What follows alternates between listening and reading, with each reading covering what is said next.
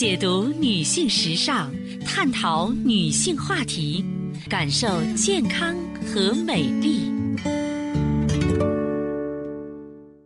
芳华之声，认真倾听。收音机前的各位好朋友，大家好，我是芳华。此时此刻，我们再度如约见面。我们今天的话题呢，和爱情有关。女人究其一生都生活在爱里，离开爱的女人是没有任何魅力可言的。爱一个人可以全心全力，但如果爱到天地化为零，除了对方什么都不想要，最后只怕会沦为爱情里的输家了。嗯，今天呢，我要和大家分享一个真实的案例，有一位。姑娘，我们暂且给她化名叫做小月。然后她不小心看到男友啊在 QQ 上跟其他女生的对话，对话内容非常的肉麻和暧昧，说我们再去上次那间宾馆好不好？听说每间房间的装潢都不一样啊。她看到这样内容的时候呢，这位小月完全呆住了，因为她一向和她的男友。非常的要好啊，虽然是急火攻心，但她暂时沉住气没有发作。等到她的男友离开电脑，她继续往前追查。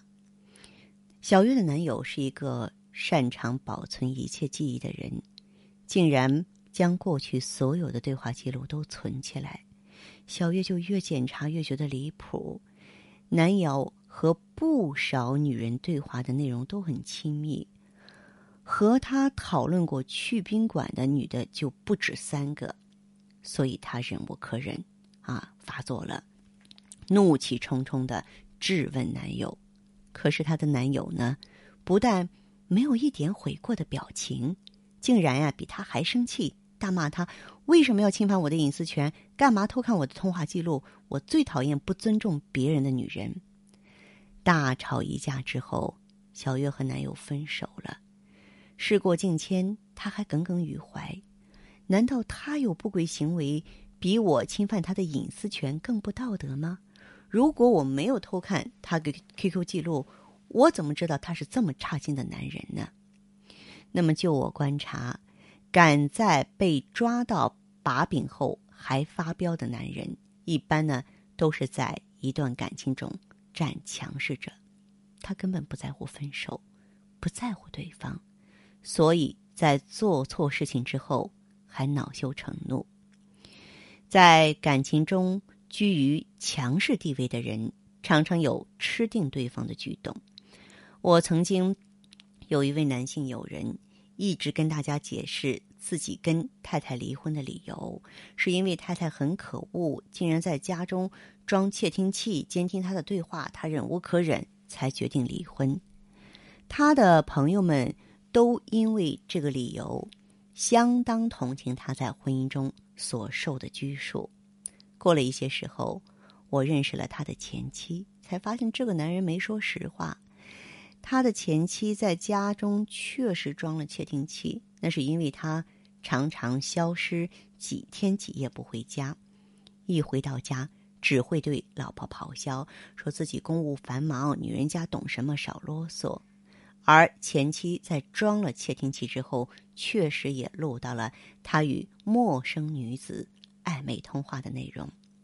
他根本已经不在乎妻子的感受，他也怀疑颜色。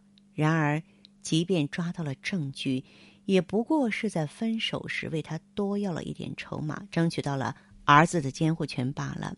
作为这个男人，他还是这段婚姻中的强者，他根本没有为自己的行为向他道歉，只是一味的恼羞成怒，指责他没道德。我对那个前妻说：“当他做错，还能一脸凶恶，表示他被你宠坏了，吃定你心软，不怕你翻脸。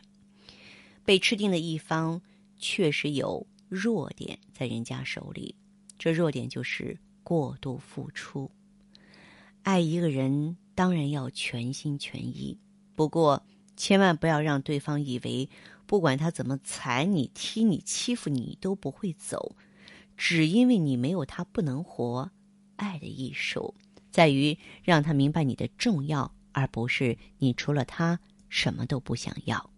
其实呢，女人在爱对方的过程当中，往往就会比较盲目，压根儿不会去揣测男人的心理。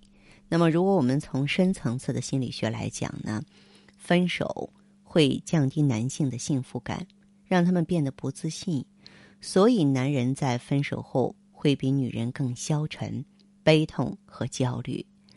传统观念里，女性是弱者，容易因为感情问题受到伤害。但是，发表在美国健康日网站上一项最新的研究发现，女性啊分手之后。反倒比男人占优势，男人呢更会出现一些消极的心理。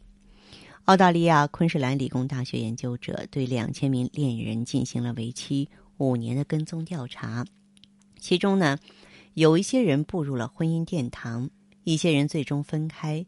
在分手者当中，男性更容易通过酗酒啊、吸毒方式排解痛苦，男性开始下一段感情的时间。平均比女性短六个月，男性呢还经常试图掩饰他们的痛苦，很少向人倾诉。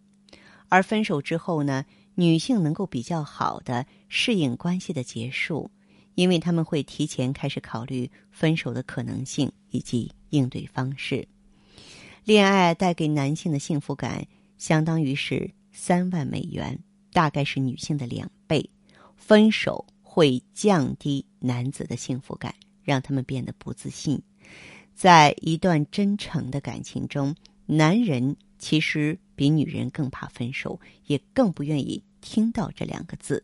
所以呢，女人一定要了解这个深层次的原因，那么以便于在一些关键时刻，你在做决定的时候呢，啊，能够呢进行一个优美的反击。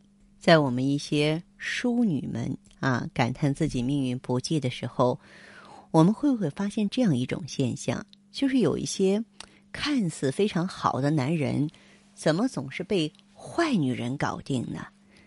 咱们中国男性有一多半是那种没有力量的老好人，没有活力。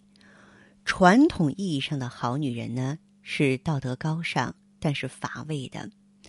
而且在家里又总是暗示、攻击、指责别人道德低下，与男人一样，这样的女人也是没有活力的。但是，充满欲望的女人却是有活力的啊！就是她会非常的积极、主动，她会向男人示好、撒娇，他们会凶悍的对待对方，也会凶悍的维护自己的利益。人类在寻找另一半的时候，往往是在找一种圆满，将自己没有的那部分补足，这是无意识的，而且带有普遍性。所以我们可以看到，很多的好男人确实都中了坏女人的圈套，因为好男人渴望坏女人身上那份活力。一些女人呢，用身体和男人做交易，来换取他们想要的地位。发展机会，但是他们并不是都能够贯彻所谓的游戏规则。比方说啊，网络上爆料出来的一些啊情妇之类的，他们都轻视了自己对感情的态度，以为利用身体达到目的就行了。但实际上，一旦陷进去，有了肌肤之亲，就会对对方产生依赖。虽然那不一定是爱。但是，当对方与他断绝关系时，他就会有一种强烈的被抛弃感。人是情感动物，得到的爱少，爱的空洞就越大。一旦与人建立关系，就害怕被抛弃。现在人认为爱和婚姻是可以分开的，人对感情是有需求的，但是不能用错误的方式来实现。呃，我就曾经在一个婚恋网站上看到了一个经历过 N 次一夜情的男人的自白。他说，自己每经历了一次关系，就会对人有一次更深的失望。人们经常过高的估计自己，以为会很潇洒，其实情感是最玩不起的，深情是存在的，而且不可亵渎。那么有的人呢，啊，觉得很绝望，认为这个世界上没有人可以爱。人的内心对爱的渴望是存在的，也有对爱的绝望。当爱的渴望级别很高的时候，就很容易建立亲密关系；但是如果爱的绝望很深，也不渴望，就很容易成为橡皮人。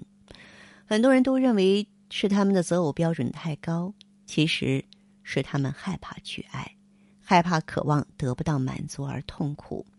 不让情感升起，就不存在失望了。根据我接触的个案，只要是想结婚的都结婚了，在这点上真的可以心想事成。有人说，爱情发生的概率是很低，这反映了他内心的局限，因为对爱绝望，范围才会那么狭窄。一个圆有三百六十度，有的人非得在三百六十一度上找到爱，那他永远也找不到；有的人有三十六度，那么他就有十分之一的可能性；有的人在一百八十度上找到，那么他有一半的机会。真正的爱。是活出来的，幸福不在于找对一个人，就像美国人本主义心理学罗杰斯所说的：“爱是深深的理解与接纳。”两个人的关系越来越深，就不容易出现审美疲劳。前人有总结说，一对相爱的男女通常会经历三个阶段。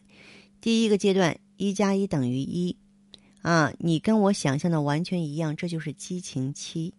心理学上说。这是情节与情节对上了。其实你看不见我，我也看不见你，但是你和我头脑中想象一模一样的阶段，彼此都活在幻觉中。第二个阶段，一加一等于零，我的人生痛苦一切都因为你啊！当然，最理智的是第三个阶段，一加一等于二了啊！彼此保持个性，但是呢，啊，又有亲密。我们呢，国家有七到八成的婚姻都是建立在安全感的基础上。婚姻安全的最高境界是彼此成了亲人，因为亲人是不会离开你的，想起他就很亲切，但实际上也很少想起他。关于安全感，中国人有单一的物质化的界定，比如房子、车子，没有房子就不能结婚。所以说，丈母娘推动了中国的房价。选爱情还是物质这样的选择题的出发点就是错误的。为什么不能先有爱情，然后再有物质条件呢？我们总是在劝那些在婚姻关系中没有爱情的人别贪心，不可能得到一切。他们一定不会将爱情放在特别重要的位置。但是我希望大家要记住，真正。